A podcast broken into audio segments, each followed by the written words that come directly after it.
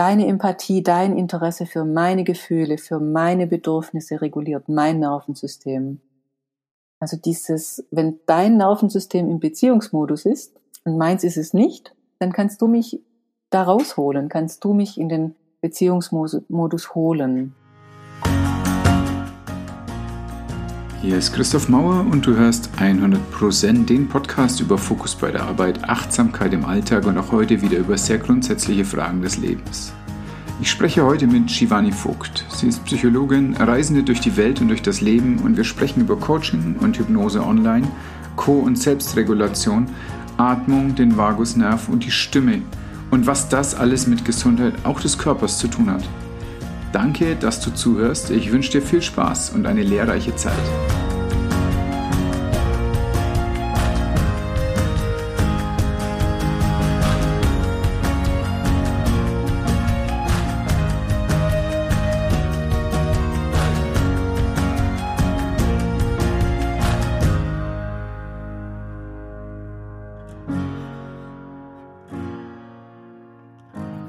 Shivani, super herzlich willkommen. Ich bin sehr gespannt, wo uns dieses Gespräch hinführt, weil ich mir ein paar Notizen gemacht habe, die alle was zu tun haben mit deinem Leben, alle was zu tun haben mit deiner Arbeit und alles, was ich bisher von dir gelesen habe, war super spannend und ich bin sehr, sehr äh, daran interessiert zu lernen, was du jetzt als Schwerpunkt setzen wirst heute in unserem Gespräch. Herzlich willkommen.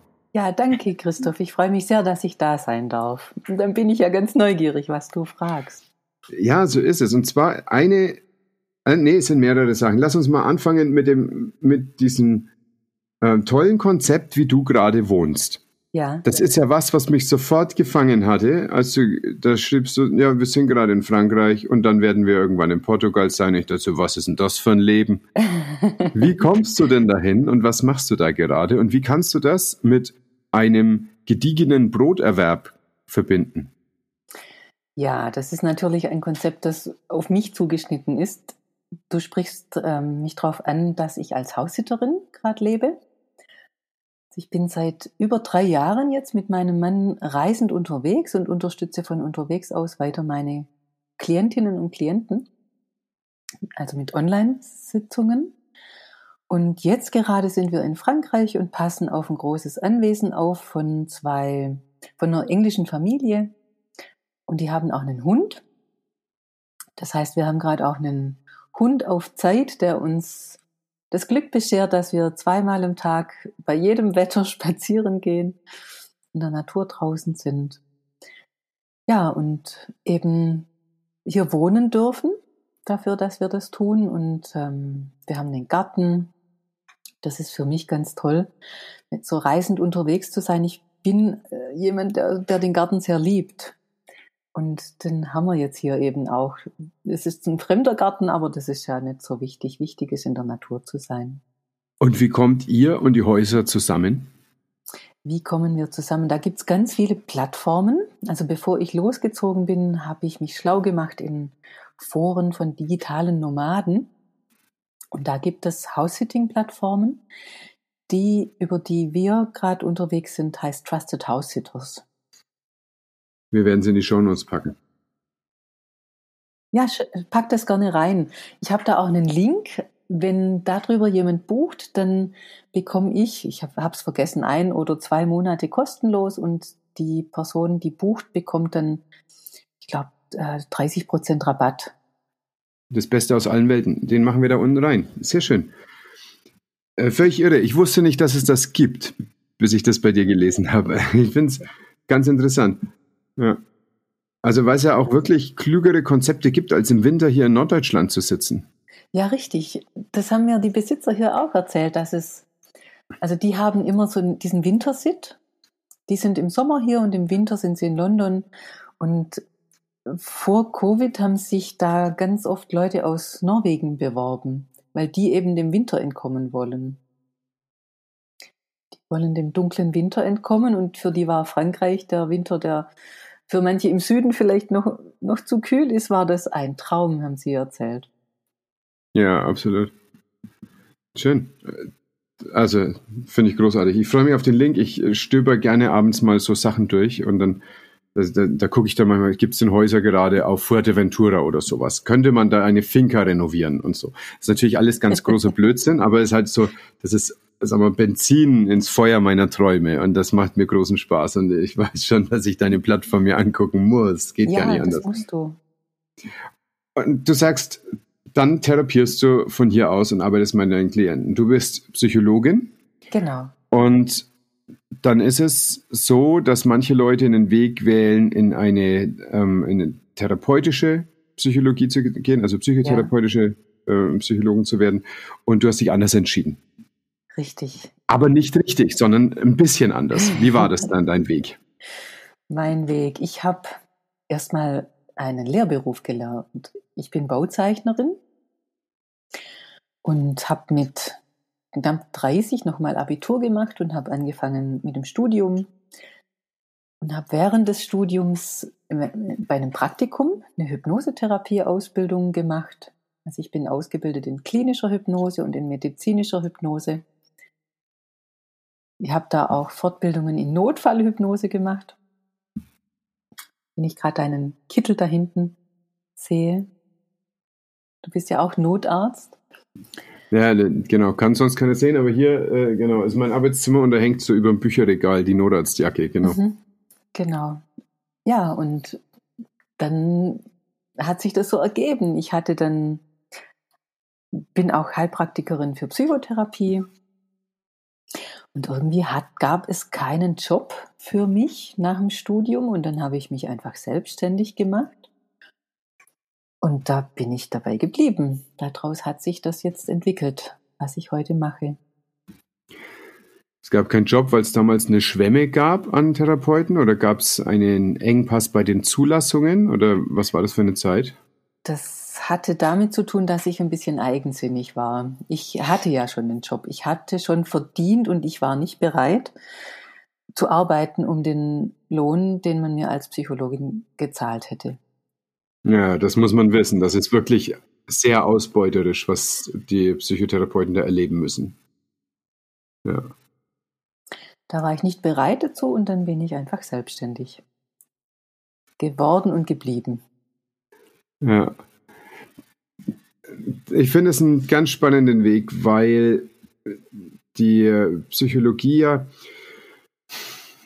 also entweder sich dann in den Dienst von irgendeiner Forschung packt oder von irgendeiner Industrie. Und dann gibt es in, hm, sagen wir mal, in Personalabteilungen Psychologen oder in Risikoabschätzungsabteilungen oder so. Und dann gibt es eben die therapeutische Psychotherapie oder die therapeutische Psychologie, die Psychotherapie. Und die ist aber so stark reglementiert und es sind so enge Schulen, in denen man dann seine Ausbildung macht. Und wenn du eh schon hypnotherapeutisch gearbeitet hast, das ist ja eine völlig undogmatische Art zu arbeiten. Ja. Das er bedient sich ja eigentlich aus allen Schulen, nimmt sich das Beste, lässt den Blödsinn bei der Seite und sucht dann ganz knallhart im Patienten, wo ist die Ressource des Patienten. Und daraus kommt dann der ganze Behandlungserfolg. Und das ist natürlich auch ein bisschen was anderes als das, was man so schulpsychotherapeutisch lernt, wo eigentlich so die Weisheit irgendwo ein bisschen auch vom Therapeuten zum Patienten fließt. Also es ist letztlich ein ganz anderes Paradigma, mit dem du hypnotherapeutisch arbeitest. Es ist eine ganz andere Arbeit. Wobei ich sagen muss, ich mag jetzt die klassische Psychotherapie. Also meine Kolleginnen und Kollegen, die psychologische Psychotherapeutinnen und Therapeuten sind, nicht irgendwie in ein Abseits stellen. Das hat schon auch seine Berechtigung. Die machen Unbedingt. richtig gute Arbeit.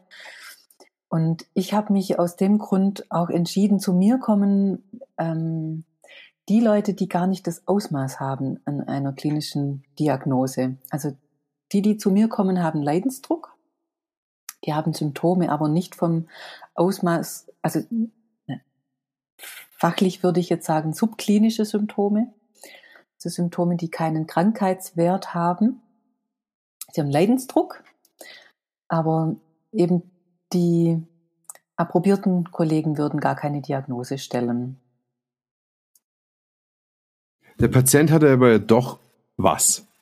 Ja. Also du sagst Leidensdruck, genau, das ist, finde ich, eine super schöne Formulierung.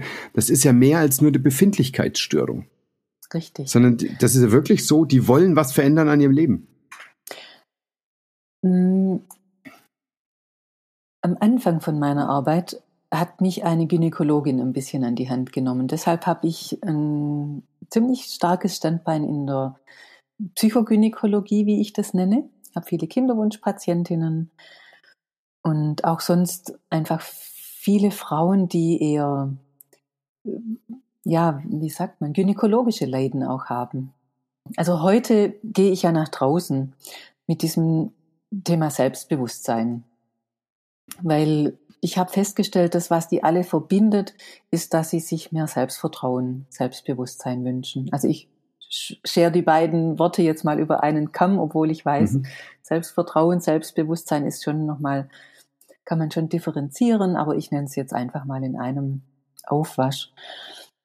Und ich habe auch ein bisschen geforscht. Ich habe zum Beispiel in den sozialen Medien gefragt, wenn sich jemand meldet, der unter Selbstzweifeln leidet, dann bekommt er von mir eine Gratissitzung. Und interessant war, dass es nicht wirklich, also es waren nur Frauen, Frauen waren die unter Selbstzweifeln litten, sondern die eine, die hatte eine unverarbeitete Krankheitsgeschichte, also da ging es um Krankheitsverarbeitung. Die andere, die hatte ein Trauma die hatte oder zumindest einen Schock, einen Diagnoseschock aus einer lebensbedrohlichen Erkrankung. Also ich denke, das war schon eine richtige Traumatisierung. Und die dritte, die hatte eine unverarbeitete Trennungsgeschichte. Mhm.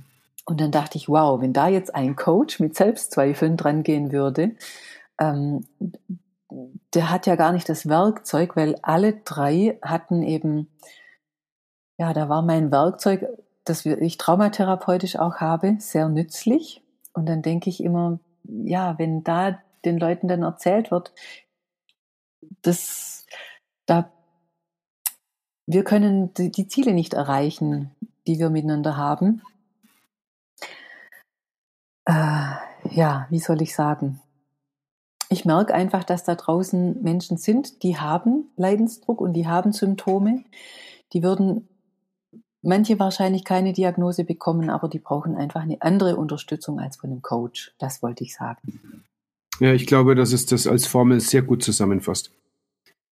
Und das sind Leute, die dann ein bisschen durchs System auch durchrutschen. Genau, richtig. Das sind die, die durchs System rutschen, weil viele Coaches das nicht erkennen und die dann nicht weiterverweisen. Aber nicht alle. Ich habe immer wieder welche, die die das richtig gut machen und die dann sagen, da ist echt eine, eine, ein Punkt, da kommen wir nicht weiter, du musst ja jetzt jemanden suchen, der das gut kann und dann kommst du wieder zurück. Das gibt's auch und das finde ich richtig toll. Ja, man nimmt niemand die Butter vom Brot. Genau. Sondern je mehr Leute erleben, dass es was Normales ist, sich verschiedene Helfer zu suchen für verschiedene Phasen und verschiedene Aufgaben des Lebens, umso mehr Leute werden das machen. Richtig. Also ich denke, mit je mehr Engagement und sagen wir mal kollegialer Zuneigung wir da reingehen, umso schöner wird der Markt werden für alle Beteiligten. Richtig. Gibt es denn so eine Art spezifische weibliche Psychotherapie oder eine oder spezifisch weiblich psychologische Fragestellungen? Oder ist es einfach Zufall, dass sich die alle bei dir sammeln? Und äh, was sind denn da für Muster, die du erkennst? Ehrlich gesagt, dieses, die Tatsache, dass ich sage, ich mag vor allem Frauen ansprechen, liegt darin, dass ich die Erfahrung habe, Männer, die werden oft von ihren Frauen mitgezogen, aber das sind nicht die, die sich initial melden bei mir. Also ich habe auch Männer, ähm, die bei mir Termine haben, aber ich mag vor allem die Frauen ansprechen, weil die offener dafür sind, an sich zu arbeiten. Mhm. Das ist in der Medizin so, das ist auch in der Psychologie so, dass die sich eben eher Hilfe. Hm.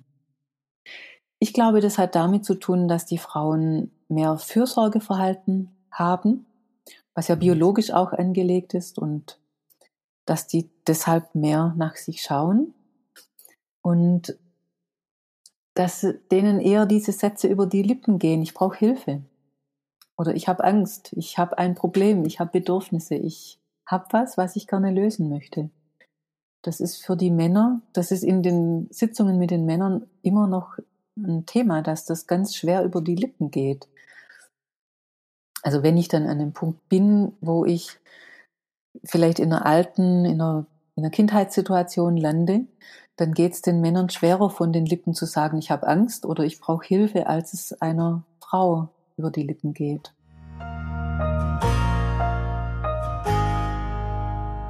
Jetzt arbeitest du viel, wenn nicht ausschließlich online. Wie ist denn deine Erfahrung, wie der, dein Umgang, dein therapeutischer Umgang mit so starken Emotionen wie Angst, wie Hilflosigkeit, wie klappt das über den Bildschirm? Meine Erfahrung ist, dass es sehr gut klappt. Ganz einfach, weil ich auch gute Werkzeuge habe. Also zum einen kann ich sagen, ich habe nicht nur Klientel, das subklinische Symptome hat, sondern ich habe auch ein paar Traumaklientinnen, ein paar Traumapatientinnen, sage ich da. Und die wollte ich eigentlich abgeben, bevor ich verreist bin. Die eine ist jetzt abgeschlossen, aber die andere, ähm, die wird auch noch eine Weile gehen, die ist noch eine Weile da. Und die sagte, ich lasse mich nicht einfach so woanders hinschieben, sondern ich vertraue Ihnen, ich möchte hier bleiben, ich komme mit, ich mache das Ganze online, das ist für mich kein Problem. Und obwohl ich das nicht für möglich gehalten hätte, merke ich auch, Trauma geht online. Zumindest wenn schon vorher eine gute Beziehung gewachsen ist. Aber ich habe mittlerweile auch online ein paar Klientinnen gefunden, wo das auch so gut geht. Bei manchen habe ich so einen kleinen Trick ähm, angewendet und zwar meine Arbeit basiert ja ganz stark auf, dem, den Fähigkeiten vom Nervensystem, wo der Vagusnerv eine große Rolle spielt. Und ich schaue, wenn die Patientinnen ein Haustier haben, dass sie das mit integrieren. Also dass das, was mein Körper als Koregulationselement sonst für eine Rolle spielte, wenn wir in einem Raum sind, das kann ein Haustier nicht ganz, aber zum Teil auch übernehmen, weil die Patientin vertraut ja dem Tier, die, da ist Vertrauen da und Sicherheit. Und dieser Körper vom Haustier kann da einiges regeln, sage ich mal so. Ja, das ist sehr, sehr pfiffig. Mhm. Du hast jetzt direkt zwei Begriffe in den Raum gestellt, die für den unbedarften Zuhörer ein klein wenig Hintergrund brauchen. Das erste ist der Vagus. Genau. Das haben vielleicht viele Leute schon gehört. Den, den dramatischen Einfluss, den ein intakter Vagus auf den Körper, auf das Nervensystem und auf die emotionale Regulation hat, haben vielleicht noch nicht alle gehört. Das wäre das eine. das zweite ist der Begriff der Koregulation. Und du hast gerade schon angedeutet, dass das in einer normalen Sitzung durch dich passiert. Ja. Das ist auch extrem spannend. Ja, such dir aus, mit was du anfängst. Ich will beides total gern hören. ja, der Vagusnerv. Ich habe in der Schule oder im Studium gelernt, das ist dieser wandernde Nerv. Daher kommt, glaube ich, auch der Name, der nicht im Rückenmark verläuft, sondern das ist einer der Hirnnerven, der versorgt das Herz und die Lunge und die ganzen inneren Organe. Und relativ spät habe ich dann auch, also es ist der Ruhenerv, aber Stephen Porges ist ein Pädiater, glaube ich, ein, ein Kinderpsychiater aus den USA, hat entdeckt, dass dieser Nerv noch unglaublich andere Funktionen hat. Und zwar gehören streng genommen die ganzen Hirnnerven dazu. Und der Vagusnerv ist eigentlich ein total sozialer Nerv. Also der Vagusnerv, der scannt die ganze Zeit mein Umfeld und andere Menschen danach ab, kann ich dem vertrauen und fühle ich mich hier sicher? Und wenn ja, dann kann ich mich einlassen. Dann hat mein Nervensystem ganz andere Fähigkeiten, als wenn Sicherheit und Vertrauen nicht da wären. Und das ist dann quasi wie ein Schalter, dann wird umgeschaltet in den Kampffluchtmodus. Und das macht auch Sinn, wenn wirklich kein Vertrauen und keine Sicherheit da ist, dann muss ich entweder flüchten oder kämpfen. Und der Vagusnerv sorgt auch dafür, wenn ich in Lebensgefahr bin, dass diese Notfallreaktionen angehen, dass ich entweder abspalten kann oder dass ich in eine Starre gehe. Und das ist alles das, was der Vagus, was dieses System quasi macht, dass ich in einem Gesicht erkennen kann, traue ich dem oder traue ich dem nicht? Oder auch, dass ich über die Ohren in der Stimme, in der Modulation hören kann. Wenn die Stimme moduliert, dann weiß ich, ist alles okay. Wenn ich höre, die Stimme, die ist auf einem Ton und da ist überhaupt keine Modulation drin, dann ist das bedrohlich. Ich kriege jetzt Gänsehaut, wenn ich selber anfange, so zu sprechen. Und mein, das System erkennt es. Das merke ich auch bei den Hunden. Hunden, Hunde oder Tiere, die reagieren extrem darauf. Wenn man moduliert, ist alles okay. Und sobald man spricht wie ein Pfeil, dann sind die total, dann, dann reagieren die ganz anders. Also bei Tieren ist das auch so. Die haben ja auch dieses Nervensystem. Ja, und das ist aus meiner Sicht das Geheimnis von der ganzen Therapie, weil es in dem Modus, in dem Verbundenheit da ist, in dem Empathie angeschaltet ist, kann man aus meiner Sicht, aus meiner Erfahrung keine psychischen Symptome, keine psychische Erkrankung entwickeln, sondern alle psychischen Erkrankungen und womöglich auch körperlichen, ich bin kein Arzt, da kann ich nicht mitreden, aber zumindest die psychischen entstehen dann, wenn mein Nervensystem im Kampffluchtmodus ist. Und das ist mein ganzes Ziel, dass ich die Leute da wieder raushol. Mhm. Aus dem Kampffluchtmodus in einen Verbundenheitsmodus. Genau. Oder eben aus dem Schock. Das ist, halt früh habe ich das in einer Begleitung mit einem jungen Mann gehabt, der ist erstarrt. Also es findet ganz oft so eine emotionale Starre statt durch Überforderung und wenn man jemanden da wieder rausholt, also ich bin sehr fühlig, ich spüre das dann, dass, dass die Starre sich löst, dass so eine, so eine Eiseskälte einfach weggeht und dann ist plötzlich eine ganz andere Wahrnehmung der Welt da. Man kann sich in Situationen anders verhalten, man fühlt sich anders, man nimmt anders wahr und das ist, ja, kann man, es geht, mit Reden kommt man da nicht raus, sondern das ist was, wenn man aus so einer Starre rauskommt, wieder in, in den Verbundenheitsmodus, das ist wie wenn man ein neues Leben hat. So sagen wir das. Absolut. Und das ist, finde ich, auch durch das reine Gespräch gar nicht so zu erreichen, sondern es muss wirklich auf einer körperlichen Ebene erfahren werden. Richtig. Denn auch dieses initiale Ereignis oder die tausend initialen Ereignisse und su sukzessiven Ereignisse waren ja körperlich erlebte Ereignisse. Genau. Und darum ist da auch der Weg, um wieder ranzukommen. Richtig. Wie machst du das? Ich rate einfach erstmal, es geht viel um Atmen. Ja, die Atmung spielt eine große Rolle. Die Atmung kann eingefrorene Gefühle wieder auftauen. Ich arbeite aber tatsächlich sehr viel Manche würden jetzt sagen, mit dem inneren Kind. Ich nenne es ganz gerne Altersinkongruenz. Also ich schaue, dass ich Altersinkongruenzen aufhebe. Was meinst du damit? Damit meine ich, ganz viele leiden darunter, dass sie, also das ist nicht bewusst, sondern sagen wir jetzt mal, eine, ein Kind, ein Mädchen erlebt, dass mit vier Jahren ihre Eltern sehr viel streiten und sie kann nicht schlafen. Sie merkt, sie ist im Bett nicht ganz kuschelig, kuschelig und sie kann sich da so ganz ähm, geborgen reinkuscheln und schlafen, sondern sie ist ganz erstarrt im Bett abends und traut sich gar nichts zu sagen. Der Blick ist fokussiert vor Angst und sie hat auch Albträume und wenn das nicht gelöst wird, wenn da nicht jemand kommt und sagt, hey, ihr müsst jetzt eure Themen anders lösen und nicht abends streiten, wenn die Kinder da im Bett sind, dann kann sich das nicht lösen. Dieses Nerv, also dieser Teil bleibt in diesem angespannten Zustand und später, wenn die Frau eigene Kinder hat, dann kann es sein, dass sie oft ausrastet, wenn die Kinder, also wenn sie ja, wenn es einfach Stress gibt. Wenn, das ist ja im Alltag ganz normal, dass es einfach stressig wird.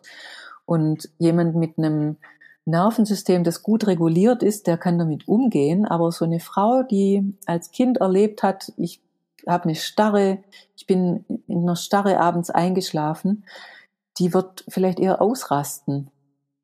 Die wird eher wütend werden. Und obwohl sie weiß, dass sie eigentlich anders reagieren wollte, merkt sie einfach, sie kann nicht so liebevoll sein mit ihren Kindern, sondern sie schreit viel und ist auch vielleicht demütigend oder abwertend, obwohl sie es gar nicht möchte und es rutscht einfach so aus ihr raus.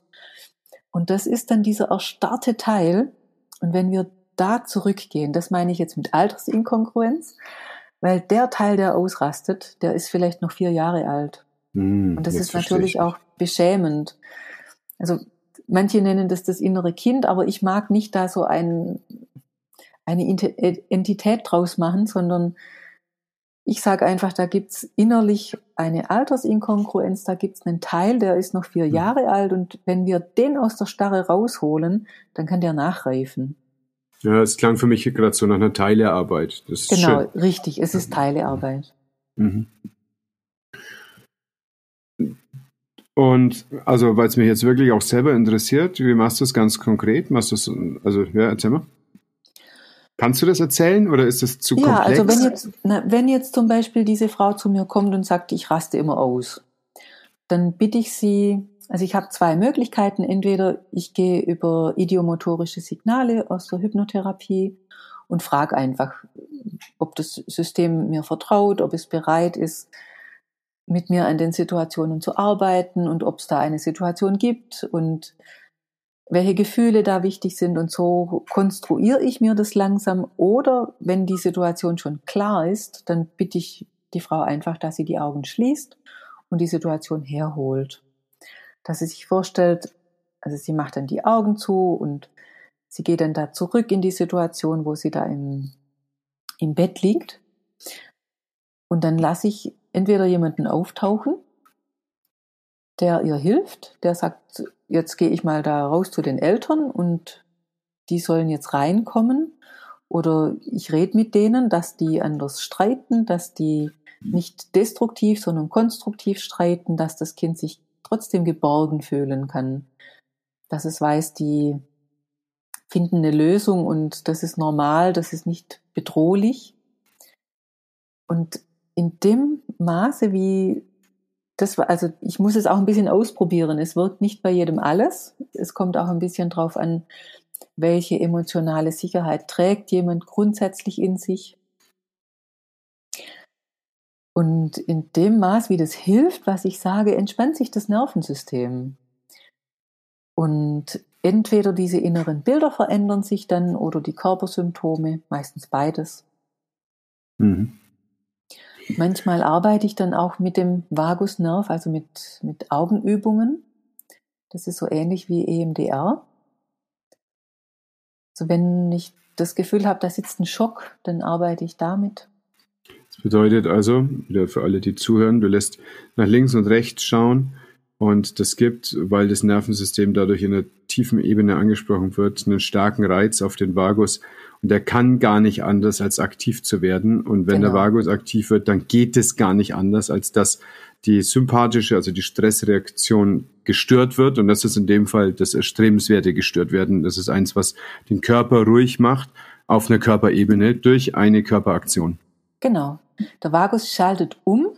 Wir sind quasi in dieser Stresssituation, wo das Mädchen damals gespürt hat, ich bin starr und wenn sich die Starre auflöst, dann merkt sie plötzlich, ah, jetzt sehe ich nicht nur da an die Decke, sondern ich nehme wieder den ganzen Raum wahr. Der Fokus weitet sich wieder. Oder sie merkt plötzlich, die Eltern streiten nicht mehr. Also es ist in dem entspannten Zustand plötzlich gar nicht mehr vorstellbar. In den, das Bild passt gar nicht mehr. Diese Einzelteile verändern sich oder das Bild ist plötzlich, die können es gar nicht mehr herholen. Das passiert auch. Mhm. Und du hattest äh, vorhin von Koregulation gesprochen. Mhm. Was bedeutet diese Koregulation des Therapeuten oder des Haustiers oder unter Umständen des Partners? Was ist das? Was kann das? Wie lässt sich das lernen und einüben? Koregulation beruht auf den Fähigkeiten vom Nervensystem. Ich sagte der Vagusnerv oder dieses Vagussystem, also die ganzen Hirnnerven, sind eigentlich soziale Nerven weil sie uns eben sagen, ist Vertrauen, Sicherheit da zum anderen.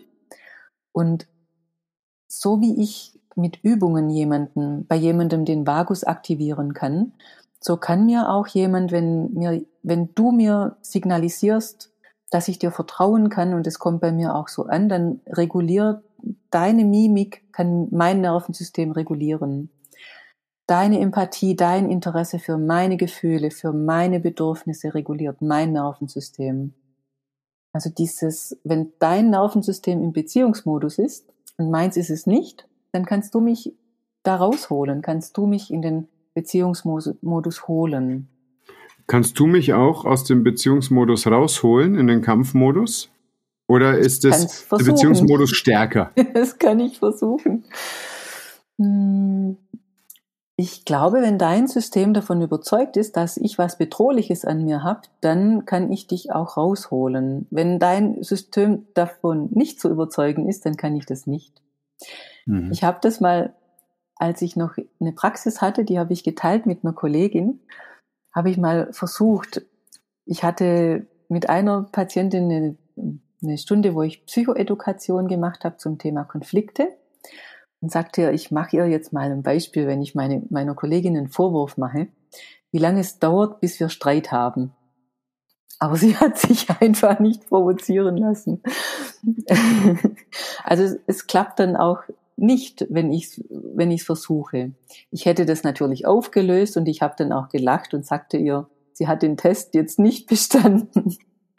Und die Patientin konnte es eben nicht beobachten, dass weil ich ihr zeigen wollte, wenn ich auch mit einer lieben Kollegin vorwurfsvoll spreche, dass ich sofort Streit habe, hat nicht geklappt. Ähm, ja, also es geht, ich kann dich rausholen aus dem Beziehungsmodus in den Kampffluchtmodus, wenn dein System überzeugt ist, dass ich dich angreife oder dass ich irgendwas Bedrohliches an mir habe. Mhm. Ja gut, es ist die Aufgabe des Therapeuten, einfach halt stabil im Beziehungsmodus zu bleiben. Genau, das ist ganz wichtig. Das wissen viele nicht, dass es ja. ganz wichtig ist, das eigene System zu regulieren ja. und es auch zu erkennen. Mhm. Denn also den Beziehungsmodus faken mit Körpersignalen, das wird ja wohl eher nicht funktionieren. Dafür haben wir als Menschen ja viel zu sensible Antennen. Also ich kann jetzt nicht, obwohl ich gerade eigentlich im Kampfmodus bin, dann mich in eine Sitzung reinsetzen und dann so, zack, jetzt lächle ich, mach die Beine übereinander und schon ist der Beziehungsmodus hergestellt. Ähm, es geht schon, aber das geht nur mit ganz bestimmten Patientinnen und Patienten. Ich habe zum Beispiel gemerkt, mit meinen Traumapatientinnen kann ich so nicht arbeiten. Die merken das sofort. Das, die mhm. sind quasi sowas von ähm, alert. Wie heißt es denn mhm. auf aufmerksam? Die sind so so fein in der, ihrer Wahrnehmung. Die merken jedes kleine Ding, was nicht in Ordnung ist bei mir. Die merken, glaube ich, selbst wenn ich Durst habe oder irgendwas, irgendein Bedürfnis habe, was nicht erfüllt ist, dass die, spüren alles. Ansonsten, wenn ich nicht ganz reguliert bin und ich arbeite mit jemandem, wo ich weiß, das spielt nicht so eine große Rolle, dann kann man das schon auch mit Techniken oder mit, kann man schon auch mal arbeiten. Aber mir ist es wichtig, dass ich nach mir schaue, dass ich, dass mein Nervensystem gut reguliert ist. Und mein Geheimnis ist, wie ich selber erkenne, an meiner Stimme. Mhm. Wenn ich merke, meine Stimme ist gut moduliert, dann weiß ich, es ist alles okay. Und an der Stimme höre ich das, was, dass ich jetzt einen Spaziergang brauche oder dass ich singen, ich mache es gerne über Singen, mich zu regulieren. Okay, das ist sehr spannend. Das ist eine Art Fake it till you make it. Also du musst ja beim Singen modulieren und das machst du so lang, bis dein ganzer Körper reguliert ist. Mm, ja, nee, es ist einfach Singen das empfehlen auch die Traumatherapeuten. Das empfiehlt auch der ähm, Peter Levine. Der hat auch so einen Summton. Er, er lässt seine ähm, Patienten Wu singen, Wu, also summen. Aha. Mhm, das kenne ich auch beim Ausatmen zu summen in, in so großen Stresssituationen. Das halte ich auch für sehr mächtig. Genau, und das reguliert das Nervensystem, weil ja. die, die ganzen Nerven sind ja da im Halsbereich im Halsschlund. Deshalb sind ja also Patienten, die ganz, ganz stark traumatisiert sind und die auch früh traumatisiert sind, die haben oft ähm, Schluckprobleme. Ja, eine Enge. Ja. Weil eben da der Vagus nicht gut reguliert war. Ich bin auch ziemlich davon überzeugt, dass der Zweck des Zigarettenrauchens darin besteht, einen ganz starken Reiz auf den Vagus zu machen. Denn die beruhigende Wirkung der Zigarette ist ja nach wenigen Sekunden da, also nach zwei Zügen. Und Blut braucht, um Stoffe von der Lunge bis ins Hirn zu transportieren, immer so 18 bis 20 Sekunden. Das ist spannend, Und das macht Sinn. Das ist ja. vorher viel schneller da ja. Und deswegen bin ich überzeugt davon, dass es kein humoraler, also mit dem Blutfluss gesteuerter Effekt ist, sondern ja. dass es über Nerv gehen muss. Und dass die reizenden Substanzen, das, Nikotin ist eine nervenaktivierende Substanz, dass die genau dafür da sind, in dem Moment den Vagus so stark zu reizen, dass er gar nicht anders kann, als sich zu entspannen. Dass dann später noch andere Effekte kommen und die Gefäße wieder eng gehen und so geschenkt. Das sind lauter Sachen, die sind nicht gut. Und ähm, deswegen kann man jetzt nicht sagen, dass es eine wundervolle Idee ist, zu rauchen, bloß um sich selber zu regulieren. Aber es erklärt, warum viele Leute das Rauchen einfach, weil sie es nicht besser wissen, als Regulationsmechanismus machen. Ein ganz häufiger Satz ist ja, oh, jetzt muss ich erst meine rauchen. Und das zielt ja genau darauf ab, dass es eigentlich ein, eine Selbsttherapie ist und man halt keine bessere Idee hat. Ja. Richtig. Ja, es äh, erklärt auch, warum es viele nicht lassen können. Voll. Ja, ja. Weil es wirklich eine wichtige Funktion hat. Richtig. Ja. Müsste man mal ein Anti-Rauch-Programm testen mit Vagusübungen. Ja, ja, wahrscheinlich. Ich habe, als ich von, also während meiner Hypnoseausbildung haben wir natürlich auch über so äh, Raucherentwöhnung durch Hypnose gesprochen, weil es funktioniert ja sehr gut. Richtig. Und also ich habe früher sehr gern geraucht. Ich habe selber gedreht und es hat für mich immer so ach, was Künstlerisches gehabt, aber auch so dieser Moment für mich und dieses Drehen. Ich habe es auch wirklich gern geschmeckt. Also die, die Menschen haben zwei unterschiedliche Nikotinrezeptoren und die sind unterschiedlich verteilt. Und es gibt Leute, für die schmeckt Nikotin scharf und unangenehm. Es gibt Leute, für die schmeckt es würzig und schön. Und da gab es also eine Doktorarbeit von einer Psychologin, die in Bamberg studiert hat und in Erlangen und deswegen hatte ich damit Kontakt, halt ihre Studien gemacht hat. Und die konnte das nachweisen. Und je nachdem, was für einen Rezeptorbesatz in deiner Nasenschleimhaut du hast, findest du Nikotin halt entweder wirklich angenehm oder wirklich abstoßend. Und das ist ein wichtiger Faktor dabei. Und manche Leute rauchen nie in ihrem ganzen Leben und kommen auch nicht drauf. Und andere fangen einmal an und denken, das ist eine Wahnsinnssache und damit machen sie einfach immer weiter. Und ähm, da, das ist das eine. Aber ich habe dann halt einfach aufgehört. Und deswegen ist das für mich auf gar keinen Fall eine Sucht, also keine körperliche Sucht, sondern es ist halt eine blöde Angewohnheit, die stinkt. Nichtsdestotrotz hat diese blöde Angewohnheit, die stinkt, halt wirklich gute Effekte auf die Selbstregulation. Und als ich dann aber erfahren habe in der ähm, Hypnoseausbildung, dass es Programme gibt, die über zehn Stunden gehen und dann dauert es zehn Stunden. Und es gibt Programme, die gehen über drei Stunden und dann dauert es halt drei Stunden. Und die Leute hören dann mit der gleichen Wahrscheinlichkeit auf zu rauchen. Dann habe ich es nicht mehr ernst nehmen können. Also, nee, okay, das, das meine ich. Also ist mir zu doof. Aber äh, bitteschön, äh, schreib mich in die Fußnoten und probiere ein Vagus-basiertes Training aus. ich bin überzeugt, dass damit ganz viel Erfolg. Nee, ich, ganz ehrlich gesagt, ich habe keine Freude, um da drin Raucherentwöhnungen zu machen. Das, ähm, ich, Nein. ich finde auch, das ist, also es langweilt mich. genau. Mm.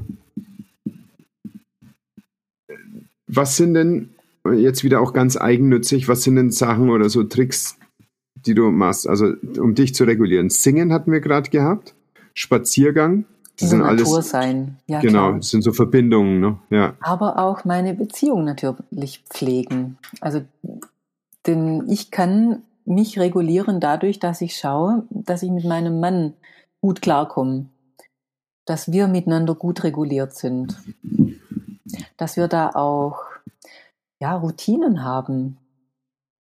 Ähm, kuscheln, eine schöne Sexualität leben. Das gehört alles zur, zur Regulation vom Nervensystem dazu. Ja. Okay, was machen Leute, die jetzt einfach keine Beziehung haben oder eine Beziehung, die sie stresst? Das gibt es ja auch. Dann ist das Kuscheln ja vielleicht bedrohlich, dann ist die Sexualität auch sicherlich nicht als schön erlebt. Ja, und dennoch, also wenn eine Beziehung mich stresst, dann ist ja der erste Schritt, das zu erkennen, zu merken, dass es so ist und dann sich zu fragen, möchte ich daran was ändern? Weil Beziehung ist so ein riesen, eine riesen Ressource. Das ist einfach so wichtig, da drin zu investieren. Also ich würde wirklich jedem empfehlen, wenn er merkt, da ist Stress drin, da was zu tun. Mhm. Und was ist deine Erfahrung? Ist allein die Erkenntnis bei den Leuten so, dass sie dann sagen, ach ne, okay, und dann mache ich halt was? Oder ist es sinnvoll, dann direkt sich eine Paartherapie zu suchen? Oder äh, wenn einer der beiden gar keine Lust hat, zu erkennen, dass da was nicht passt, sollte dann der Erste anfangen? Einfach schon mal selber sich einen Therapeuten oder einen Coach zu suchen und dann anzufangen? Alles ist, alles ist ratsam. Ähm, es hat alles Vor- und Nachteile.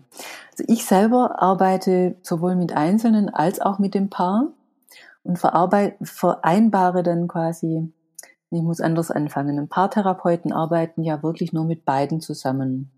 Sie sagen, es geht nicht, dass ich einzeln arbeite. Ich mache das. Ich arbeite einzeln, aber auch mit beiden und vereinbare dann aber, es gibt radikale Ehrlichkeit. Also es gibt keine Geheimnisse weil sonst dieses, ich habe Schweigepflicht gegenüber dem anderen und dann ähm, gibt es einfach ein Thema, was da nicht ausgesprochen werden dürfte, das wäre was, was dem entgegensteht. Also so könnte ich dann nicht arbeiten. Und deshalb habe ich das so vereinbart, ich arbeite mit den Einzelnen an ihren Themen und dann arbeite ich auch mit dem Paar, aber mit dieser einen Regel, nur mit radikaler Ehrlichkeit, weil sonst hat das das Potenzial, das Paar auseinanderzusprengen. Beziehst du dich damit auf das Buch Radikale Ehrlichkeit oder reicht es dir aus, ja. wenn du das den Leuten einmal sagst und dann wissen die schon, um was es geht? Ähm, ich sage einfach, dass es, dass, dass es nur dann funktioniert, wenn wir einzeln und als Paar arbeiten, wenn sie keine Geheimnisse voneinander haben. Und klar darf jeder das Buch lesen, radikal ehrlich, wo ja ich weiß gar nicht, ist es ein Arzt oder ein Psychotherapeut? Er ist Psychotherapeut. Der auch sagt, dass er die Überzeugung hat, die meisten Erkrankungen kommen daher, dass Menschen nicht radikal ehrlich miteinander umgehen. Lass uns nochmal gerade auf die körperlichen Erkrankungen gehen. Du hast vorhin deinen Satz so ein bisschen dir selbst zensiert, dass die, die körperlichen Symptome, die körperliche Erkrankungen so stark mit dem Nervensystem und mit der Psyche zusammenhängen. Ja. Ich äh, möchte in die ganz genau gleiche Kerbe reinschlagen. Ich bin überzeugt, dass schon das so sein kann, dass Krankheiten aus irgendeinem anderen Grund kommen, aber dass ein Sympathikus und alles, was er was eine erhöhte Sympathikusspannung nach sich zieht, subklinische Entzündungen, hm, äh, verminderte Schwingungsfähigkeit des ganzen rhythmischen Systems, dass das Krankheiten verschlimmert oder am Laufen hält, wo es eigentlich gar keinen Grund mehr gäbe. Und das ändert dann wiederum das Leben. Absolut. Erlebst du denn durch deine Arbeit, dass körperliche Symptome auch weniger werden, dass die Leute beschwerdefreier werden auf der Körperebene? Ja, natürlich. Manche kommen ja auch mit körperlichen Beschwerden. Wenn zum Beispiel eine Frau zu mir kommt, die einen unerfüllten Kinderwunsch hat, dann erkläre ich mir das, dass es genauso funktioniert. Wenn wir den Stress nehmen, der eben auch auf das Fortpflanzungssystem wirkt, der die Eileiter, die Eierstöcke, die Gebärmutter beeinflussen kann, wenn der Stress weg ist, dann klappt es plötzlich mit dem Schwangerwerden, der Empfängnis. Ja, absolut. Es gibt in meiner Familie auch ein paar, die erst eine In-vitro-Fertilisation hatten, die dann so beim dritten Mal funktioniert hat. Und dann waren sie glücklich und haben eine Tochter gehabt und drei oder vier Jahre später entsteht auf einmal so spontan ein Sohn. Mhm, genau. Das ist ja völlig irre. Ja? Du denkst du vorher, da haben so und so viele Ärzte draufgeschaut, haben festgestellt, es klappt nicht anders. Ja. Und der Weisheit letzter Schluss ist dann eine künstliche Befruchtung. Auf einmal, zack, ist das Kind da. Ne? Ja, und so wie es eben auf die Fortpflanzungsorgane wirkt, der Vagus innerviert ja auch den Fortpflanzungsbereich, so innerviert er ja das Herz, die Lunge, alle inneren Organe. Und ich selber habe ähm, meine Migräne darüber geheilt. Also so bin ich überhaupt erst auf das Ganze gekommen. Ich hatte eine ziemlich starke Migräne, also zwei Anfälle die Woche. Ich bin, war quasi, war der eine fertig, war der nächste schon im Anmarsch. Bis ich irgendwann gemerkt habe, in dem Moment, wo ich einen Anfall habe, ist mein System im Kampffluchtmodus. Und so konnte ich mich da rausregulieren. Ja, und ähm, ich bin davon überzeugt, die ganze Psychosomatik fußt eben auch darauf. Auf dem Spiel von Vagus und Sympathikus. Genau, richtig. Ja. Ähm, Oliver Sacks hat ein großes Buch zur Migräne geschrieben, wo er Studien nennt, aber auch viele, viele Anekdoten versammelt und er beschreibt auch einen, der immer merkt, dass dann was kommt, also das, wenn das Prodrom sich so breit macht und dann hat er oft so eine Ahnung, dass jetzt gleich so ein Anfall kommt, ohne dass man so ganz, ganz fest greifen kann. Und da hat er einen Patienten gehabt, der hat sich dann ganz schnell unter den Baum gelegt und ein Nickerchen gemacht. Und wenn er das gemacht hat, dann hat er den ganzen Anfall unterbrochen. Und dann kam nichts mehr. Mhm. Das ist genau, was du gerade beschreibst. Er hat sich einfach selbst reguliert. Richtig, genau. Und das können tatsächlich, ich habe ja meine Diplomarbeit mit einer Forschungsarbeit gemacht, wo ich ähm, eine verhaltenstherapeutische und eine hypnotherapeutische Gruppe verglichen habe. Also eine Gruppe von Menschen, die unter Migräne leiden, die A, ein verhaltenstherapeutisches Training bekamen mit ähm, progressive Muskelrelaxation. Ah, Jakobsen. Ja. Mhm. Jakobsen, genau die das trainiert haben und die andere Gruppe, die hypnotherapeutische ähm, Sitzungen bekamen. Und was war besser? Die Hypnotherapie, Hypnotherapie war ein bisschen weiter vorne, lag ein bisschen mhm. vorne. Und was war deine Erklärung dafür? Hm. Da müsste ich jetzt nochmal meine Diplomarbeit nachlesen. Das ist schon Super spannend. Her. Also können wir sie irgendwo zum Download verlinken oder so, falls da jemand Lust hat, reinzulesen? Da müsste ich jetzt selber schauen. Das ist, die ist 20 Jahre alt. Du meinst, damals gab es noch kein Internet? Nein, gab es schon. Wenn die in Tübingen on, ich kann schauen, ob ich die ja, finde. Ja, total. Schauen. Wenn wir den Link ja. haben, dann gibt es den in die Show Notes. Super. Extrem spannend. Ähm, die MEG, bei der du Mitglied bist und deine Ausbildung gemacht hast, also ja. die Milton Erickson Gesellschaft, ist ja extrem interessant, weil Milton Erickson diese, ähm, diese unglaubliche eigene Geschichte hat, dass er Richtig. aus einer Kinderlähmung raus wieder in eine Bewegung gekommen ist, ja. indem er einfach seinen Geist dazu gebracht hat, sich das vorzustellen. Und aus dem, was er an sich erlebt hat, ist diese Überzeugung gekommen, dass alles erreicht werden kann und dass vor allem der Körper dem Geist folgen wird, dass es gar nicht anders geht. Mhm. Und das ist ja eh was ganz Spannendes, auch wenn du über, wo, wo musste ich denn vorhin an, an die MEG denken, wo du, hm, ah, muss ich gleich nochmal gucken. Also irgendein, so ein Keyword hast du gesagt, da dachte ich, ah ja klar, MEG. Aha. Also da ist ja ganz stark eben diese, diese körperliche Empfindung, äh, äh, Walter Bongartz, bei dem ich die Hypnose gelernt habe, hat irgendwann gesagt, wenn du bei der MEG bist, da setzen sich alle erstmal hin und dann geht gleich schon die Hand nach oben. Also das sind so Elevationshypnosen, die, die wirklich eindrucksvoll sind, auch wenn man das mhm. das erste Mal erlebt, da setzt sich hin und jemand lässt einfach deine Hand schwerelos werden und die geht mhm. von selber nach oben. Mhm. Das ist ein völlig abgefahrenes Erleben eigentlich des eigentlichen, des, des eigenen Körpers. Ja. Ne? Ähm, und was du jetzt gerade beschreibst, ist ja auch was, wo du eine wirklich eine körperliche Störung und die Migräne ist ja was, das kann man nachweisen. Das ist ja nicht so, dass das nur eine eingebildete Flause ist, sondern das ist eine Krankheit, die ein pathophysiologisches Korrelat hat, das man untersuchen kann. Und jetzt ist weg. Richtig. Wie kannst du denn diese Stärke, dieses Nutzen oder Utilisieren von dieser ähm, Vagus Entspannung und von der Vagusstärkung, wie kannst du das den Leuten so beibringen, dass die das über den Kontakt mit dir hinaus in ihr Leben tragen? Indem ich einfach drüber rede. Ich habe ja selber einen Podcast und ich spreche überall. Also ich spreche immer übers Nervensystem. Und mir ist es ganz wichtig, dass das in den Köpfen landet, dass das die Menschen wissen, dass eben das Nervensystem nur drei Fähigkeiten hat. Also ich reduziere das auf diese drei Fähigkeiten, in Beziehung zu sein, im Kampffluchtmodus zu sein oder in dieser Schockabspaltungs-, in dieser Notfallreaktion zu sein. Und was anderes kann unser Nervensystem nicht. Es sind nur die drei Fähigkeiten. Und für mich war das mit der Migräne wirklich ein Gamechanger zu erkennen, was anderes gibt's nicht. Ich kann nur diese drei, in einem anderen Modus kann mein System nicht sein.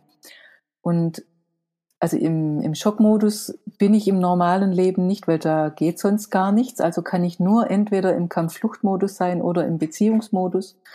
Und das kann ich erkennen, das kann ich lernen. Ähm, woran erkenne ich denn, wo bin ich? Und dann kann ich schauen, wie kann ich mich so regulieren oder jemanden um Hilfe bitten, dass er mich hilft, mich zu regulieren, dass ich da wieder rauskomme. Und ich finde, das, das ist was, was die Menschen wissen müssen. Und wenn sie das wissen, dann können sie es anwenden. Weil, also das, wobei ich den Menschen helfe, ist ja, dass sie aus Situationen rauskommen, wo sie alleine nicht rauskommen können. Also die Frau, von der ich erzählt habe, wenn eine Frau zu mir kommt und sagt, also das kommt immer wieder vor, deshalb erzähle ich das gerne, die ausrastet mit ihren Kindern. Die kann das nicht selber regulieren, sondern das braucht Hilfe, das braucht Unterstützung. So wie sie das als Kind auch nicht alleine hätte regulieren können, wenn sie da erstarrt im Bett liegt. Das braucht Unterstützung. Aber es gibt Situationen, wo man sich selber helfen kann. Und da finde find ich es Gold wert, das zu wissen und das zu wissen, wie wende ich das an. Ja. Wie komme ich da raus? Ja, ja, stimmt. Ich mache in aller Regel in der allerersten Sitzung mit neuen Patienten das, dass ich so ein, zwei Atemübungen ihnen beibringe, dass die einfach lernen, sich runterzufahren.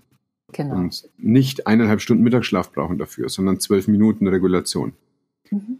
Die eineinhalb Stunden, die hat man nicht einfach, sonst würde man sie ja bisher Richtig. schon nutzen. Ja. ja. Und meine Erfahrung ist, dass dadurch dann die Stunden, die danach im Tag noch sind, viel verträglicher sind. Also es ist ja ein Unterschied, was du mit deinem Tag machst und wie sich dein Tag anfühlt, wenn du im Kampfmodus bist. Richtig. Dann ist Krieg. Dann ist Krieg. Dann ist es anstrengend. Dann ist genau. das Leben, dann funktioniere ich nur. Ja, du überlebst eigentlich nur. Es ist ein Überlebensmodus, genau. Ja. Mhm. Es ist genau, eigentlich genau, da, um wegzurennen oder um zu kämpfen. Und das Schlimme, was ich ganz schlimm finde, ist, dass Menschen ihre Beziehungen im Kampffluchtmodus führen. Und das geht ja gar nicht, weil in dem Modus funktioniert ja nicht keine Empathie und Wertschätzung, sondern das geht ja dann nur über Manipulation, über Dominanz, über Anbietern, dass ich quasi sage, äh, bitte, bitte tu mir gar nichts, ich tu alles, was du mir sagst. Und das macht ja keinen Spaß. Das ist ja nicht, äh, das ist ja keine Lebensfreude. Das ist ja nichts, was, was wir uns wünschen im, im Beziehungsalltag, wenn wir, mhm. egal mit wem, mit dem Chef, mit Kollegen, mit unserem Partner, mit der Partnerin, mit Kindern, Mhm. Das ist ja nicht schön, das ist ja nicht das, wir gestalten jetzt was gemeinsam, sondern äh, das ist alles anstrengend und nervig und ja. Ja, ich dachte vorhin schon mal bei einem deiner Sätze an Alice Miller, die das Buch geschrieben hat, Das Drama des begabten Kindes. Und mit dem begabten Kind meint sie das Kind, was in seiner Kindheit lernen musste, die Zwischentöne vorweg zu ahnen. Mhm. Und das ist genau, was du beschreibst bei der Vierjährigen, die dann einfach so super alert ist auf alles, was den Tag halt verkacken kann, was die Geborgenheit ihr nehmen kann, was ihr diese Liebe und Zuwendung nehmen kann und dann ähm, daran arbeitet und sich darin selbst trainiert, genau das eben zu bekommen, was ihr eigentlich zusteht, was ihr eigentlich anstrengungsfrei zustehen sollte. Genau. Und das bekommt sie aber nicht. Und deswegen wird die super geschickt darin, Stimmungen zu ahnen, bevor der, der die Stimmung macht, sie richtig checkt. Richtig. Aber das ist wirklich, also das ist ein, da ist sie Undercover-Agentin ne, für, für ihr eigenes Wohl, aber sie lebt eben dieses Agentenleben und das könnte immer anstrengend sein. Und Alice Miller ist das aufgefallen, weil ganz viele dann eben Therapeuten wurden und bei ihr im Analysekurs saßen. Deswegen hat sie als Psychoanalytikerin auf einmal so viele Leute gesehen, wo sie dann dachte, so, wieso können die das alle so gut? Und dann kam sie drauf, ja, ja, die können das, weil die das trainiert haben als kleine Kinder. Genau. Und das ist ein Drama. Das Begabte ja, oder ein daran Glück, ist. Ja. Oder ein Glück. Ich mache ja kein Geheimnis draus. Ich habe ja auch selber Entwicklungstraumen und Schocktraumen erlebt und weiß, wie das ist. Ich weiß, wie sich das anfühlt und ich weiß auch, wie es ist, wenn das sich wieder gelöst hat. Und ich glaube, oder zumindest mache ich die Beobachtung, unter den Traumatherapeuten ist es so, dass die meisten, die das lernen, selber davon betroffen waren. Also in dieser, es gibt jetzt in Deutschland eine Polyvagalgesellschaft und selbst der Vorsitzende sagt das von sich, dass er dieses Interesse nur hat, weil er selber ein dysreguliertes Nervensystem hatte über einen langen Zeitraum in seinem Leben. Und ich glaube, dass diese Wunde irgendwann zu einer Stärke wird. Ja. Also, dass man dem nicht immer ausgeliefert ist, sondern dass man irgendwann was damit anfangen kann. Weil es ist zum einen, klar, ist es unangenehm, so eine Kindheit gehabt zu haben, dass man die ganze Zeit aufmerksam sein muss und alle Zeichen lesen können muss. Aber es ist eine große Begabung irgendwann. Genau, wenn du dann nicht mehr ähm, unter den Umständen versklavt bist, in denen du das jeden Tag zum Überleben brauchst. Richtig. Sondern dann, wenn du das so geheilt hast, dass du damit umgehen kannst und es dann nutzen kannst, um Richtig. anderen Menschen zu helfen, dann hat es ein ganz starkes Reframing erfahren. Genau. Und dann ist es von der Überlebensstrategie zu einer Hilfestrategie geworden. Das ist natürlich großartig. Und das ist dann eine Ressource, die ist mächtig. Genau. Ja. Ja, Tony Robbins hat es mal zusammengefasst mit Make your mess your message. Das finde ich ganz, ganz gut. Da denke ich immer wieder mal dran. Ja. Ich bin sehr davon überzeugt, dass wir das auch in der Medizin, in all diesen helfenden Berufen haben, dass halt irgendwann so eine Resonanz gibt mit einem Organ oder mit einem Thema und ja. das fängt dann die Leute. Ja. Es ist nicht so, dass wir uns unser Fachgebiet aussuchen. Das Fachgebiet sucht uns aus. Ja, so empfinde ich das auch. Ja. Ja, saustark. Ich freue mich auf deine Diplomarbeit. Ich möchte die total gern lesen. Wobei da nichts über den Vagusnerv steht. Da wusste ich, damals wusste ich das alles noch nicht.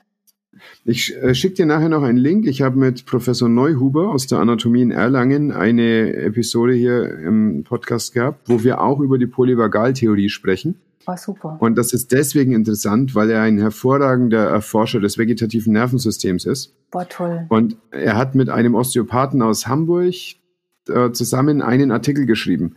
Und er wurde dafür angegriffen. Und zwar, weil es, also es kam nicht die ganze Botschaft an. Er sagte in dem Artikel, ja, klar, es funktioniert sehr gut, aber es ist, sagen wir, von der Herleitung, der Entwicklungsgeschichte und so weiter und anatomisch ist es einfach nicht ganz korrekt. Mhm. Aber es funktioniert und deswegen soll es auf gar keinen Fall verworfen werden. Mhm. Aber es ist halt einfach eher so ein bisschen reingepasst worden in die, ähm, weil es halt so eine romantische Vorstellung ist, ne? dass wir hier was haben, was so gewachsen ist und was wir wirklich verwenden können. Und das bestreitet auch gar nicht, das kann man auch gar nicht bestreiten. Also die Polyvagaltheorie funktioniert total gut. Ja. Es funktioniert nur nicht, sich zurückzulehnen und zu sagen, hier, es lässt sich auch alles anatomisch herleiten. Mhm. Aber das ist auch wirklich völlig irrelevant, wenn irgendwas so gut funktioniert wie die Polyvagaltheorie. Dann braucht man eigentlich gar nicht dies, diesen Link hin zur Anatomie, um sich zu, ähm, äh, um, um zu legitimieren. Du sprichst jetzt darauf an, dass Stephen Porges diese unterschiedlichen ähm, Fähigkeiten, quasi unterschiedlichen Entwicklungszyklen. Ja, ganz genau. Ja. Mhm. Ja. Okay. Äh, funktioniert als Bild total, aber mhm. also er hätte einfach nicht sich drauf versteifen müssen, dass das wirklich anatomisch so nachweisbar ist. Okay. Weil das ist es halt nicht. Aber also, wenn ich jetzt nochmal betonen, das tut der Theorie keinen Abbruch. er hätte von vornherein, hätte einfach mit genug Kuspe sagen können, hier haben wir was und es braucht nicht mal Anatomie, weil es so gut ist. Hätte er machen können. hätte ich es so gemacht? Nein. Ich hätte mich auch versucht, möglichst abzusichern woanders. ja. Letztlich ist ja nicht wichtig, ob das, ob man es entwicklungsgeschichtlich irgendwo nachvollziehen kann, sondern für mich ist es wichtig, ob es jetzt nützlich ist. Ja. Und das ist es total. Und es ist ja erlebbar. Es ist erlebbar, genau. Es ist empirisch einfach, es ist zu beweisen. Ja, so ist es, genau. Also es ist eine phänomenologische Legitimation. Also du erlebst es als Mensch, als Anwender und das Leben danach ist anders als vorher. So empfinde ich es auch. Richtig. Ja, genau. Und dann, dann braucht man nicht irgendwie noch irgendeinen Sidekick haben, der, der das dann wissenschaftlich untermauert, sondern mhm. die, die, Phänomenologie am, am, gelebten Leib eigentlich ist, ist das, worum es geht. Ja, dafür ist der Leib da mit seinen ganzen Erfahrungen. Genau. Und so bekommen wir unser Trauma im Leben, so bekommen wir aber auch unsere Heilung über die Körpererfahrung. Richtig.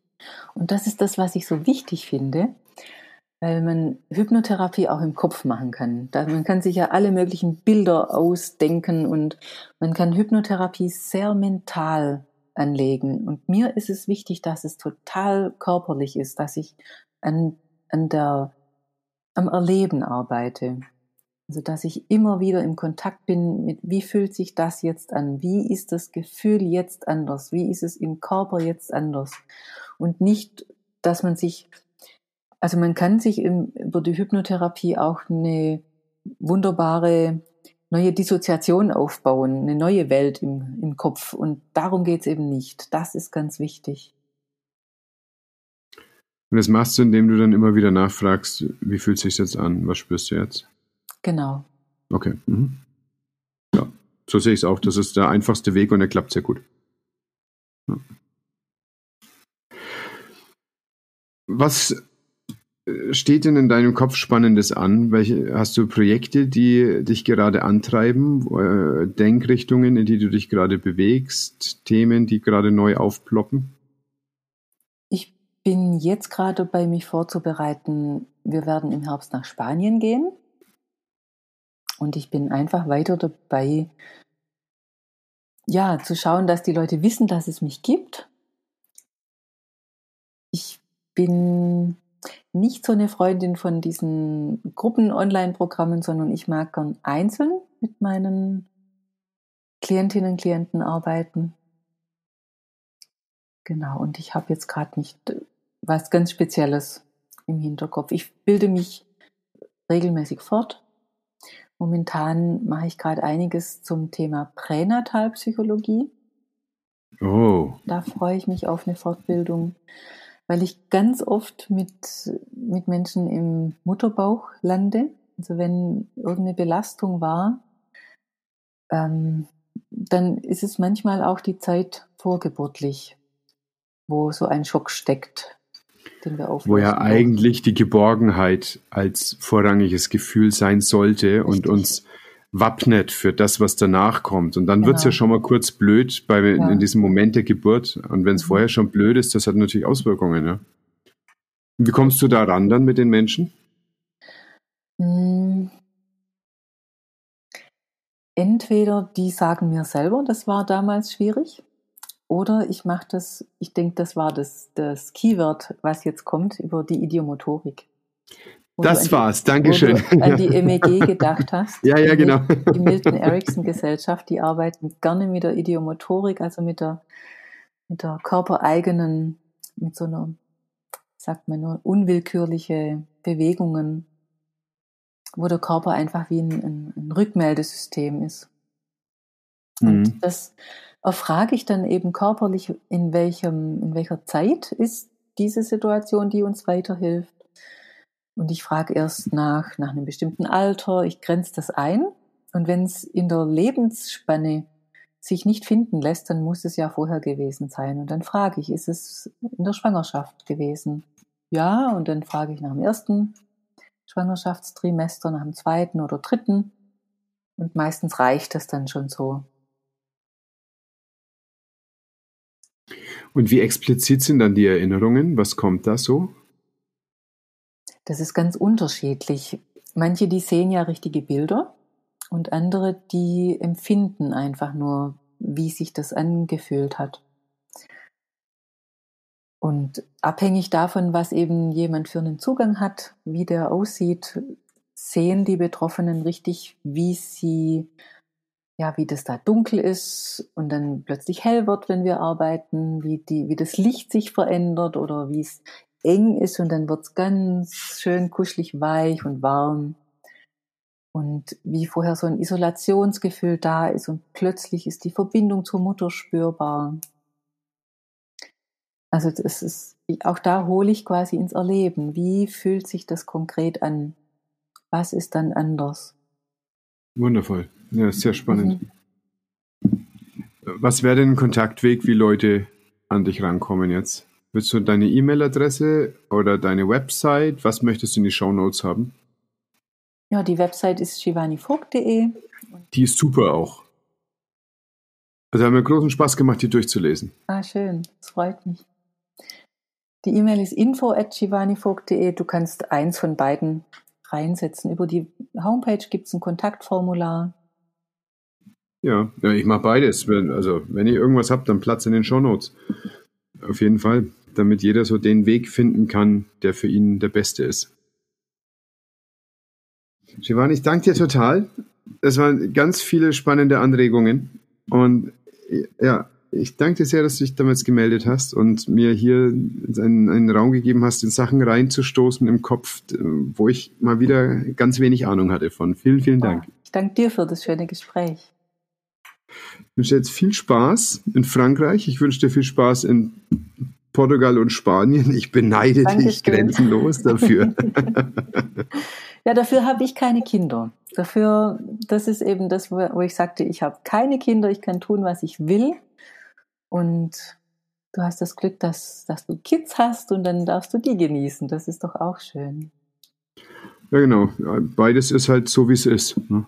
Genau. Und so darf man es dann als Geschenk nehmen. Ja. Autonomie und Autonomieverlust haben beide im Leben eine Bedeutung. Was waren meine drei wichtigsten Take-Home-Messages? Erstens, an meiner Stimme merke ich, ob ich mal spazieren gehen muss. Zweitens, die meisten Erkrankungen kommen daher, dass Menschen miteinander nicht radikal ehrlich sind. Drittens, ich kann in Beziehung sein, im Kampf-Flucht-Modus oder in der Abspaltung. Etwas anderes kann unser Nervensystem nicht. Du findest Shivani auf ihrer Website, dort auch den Podcast. Außerdem findest du dort den Link für Trusted House Sitters und die zwei Bücher, über die wir gesprochen haben. Außerdem dort noch der Link zu dem Gespräch mit Professor Neuhuber und der macht richtig Spaß. Ein schöner, langer Podcast. Welche zwei Personen, die du kennst, werden wohl am meisten von dieser Folge profitieren können? Teile sie jetzt mit ihnen. Dann bewerte und schreib mir, was du aus genau dieser Folge für dich ziehen konntest. Genieß deinen Tag, pass gut auf dich auf. So, jetzt abschalten.